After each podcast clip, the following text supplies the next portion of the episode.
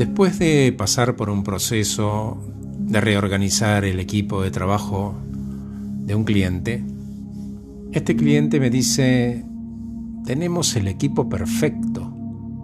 Yo pensé, sí, por ahora y para este momento de la vida de la compañía. Porque, viste cómo es, ¿no? En el momento en que todo va viento en popa, aparece un monstruo y atenta contra el cuento de hadas que hasta ese momento parecía realidad. Y eso, eso está bien. ¿Qué es lo que está bien? El monstruo.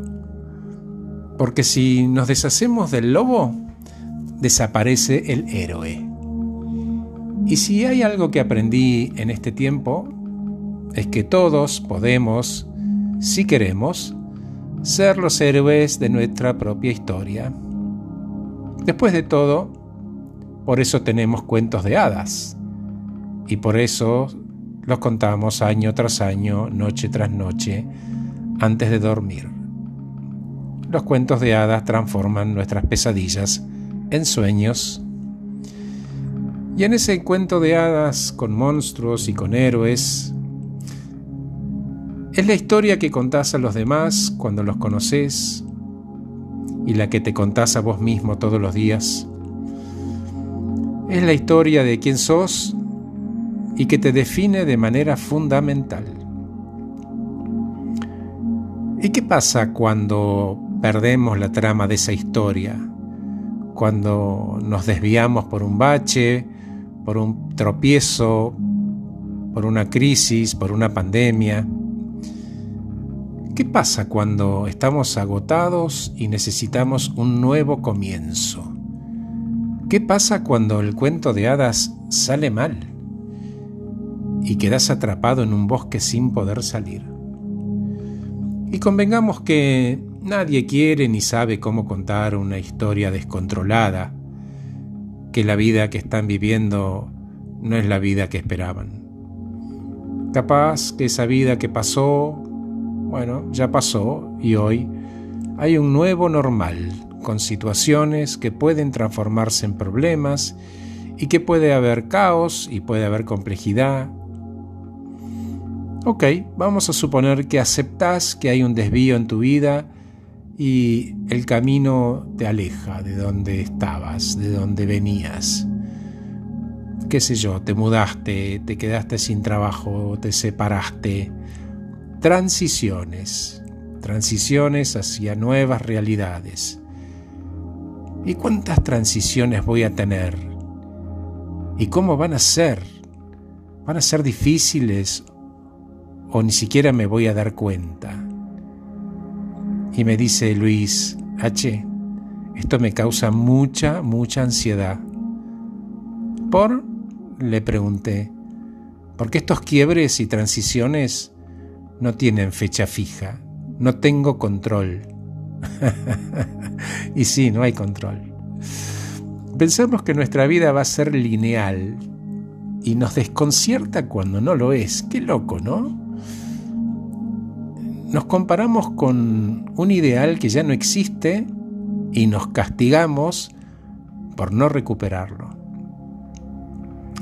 Y ya que hablamos de transiciones, las transiciones pueden ser colectivas, como una recesión económica o una pandemia, y sin embargo nadie nos enseña cómo superar estas etapas. Porque también existen las transiciones de vida tolerantes y amigables, son aquellas que aprendemos a aceptar para recuperar la estabilidad emocional en un nuevo escenario. A quienes piden porque para entender necesitan de la linealidad, sí existen pasos o etapas. Y les digo que son dos pasos para entender esto de las transiciones. Y estos dos pasos que les voy a decir no necesariamente ocurren en este orden. El primero es el duelo, el adiós. Se llora por algo que ya no existe y no va a volver de la forma que era. Y ocurre cuando uno deja ciertos hábitos y crea otros nuevos.